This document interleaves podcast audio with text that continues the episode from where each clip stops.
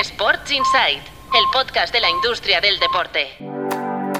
Muy buenos días, soy Patricia López, directora de Tu Playbook Media y arrancamos la semana con los titulares de la industria deportiva que han marcado los últimos días. Lo hacemos con el Real Madrid, que fue el club que más dinero recibió de la UEFA tras levantar la Champions League durante la pasada temporada. Más de 133 millones de euros embolsó el club blanco en una edición que repartió en total 2.100 millones de euros. El Barça facturó 65 millones por premios económicos en esta competición, menos que el Atlético de Madrid, que ingresó 90 millones. Y vamos ya con los clubes de la Bundesliga, que recortaron pérdidas un 36%, hasta 205 millones de euros gracias al Match Day. La competición sigue recuperando negocio, aunque está lejos de los 4.800 millones de euros que generaron los clubes en la temporada 18-19.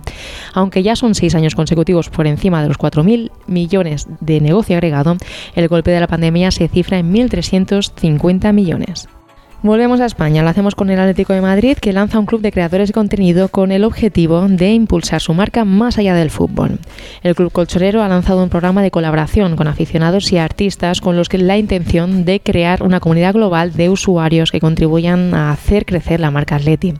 Y finalizamos estos titulares con la SailGP, que amplía su calendario hasta 12 pruebas en cuatro continentes tras atar la continuidad de Cádiz. La competición de vela, que este año celebrará su cuarta edición, ha presentado un calendario que se extenderá durante 13 meses y tendrá en Estados Unidos su principal foco. Y hasta aquí el Breaking News de hoy. Mañana volveremos con más. Recuerda que los viernes tenemos programa de Sports Insight con más análisis en profundidad y aprovecho también para recordarte que ya puedes comprar tu entrada para Pro Sportec, un evento de tecnología y deporte que tendrá lugar en Barcelona el 25 y el 26 de abril. Sports Insight, el podcast de la industria del deporte.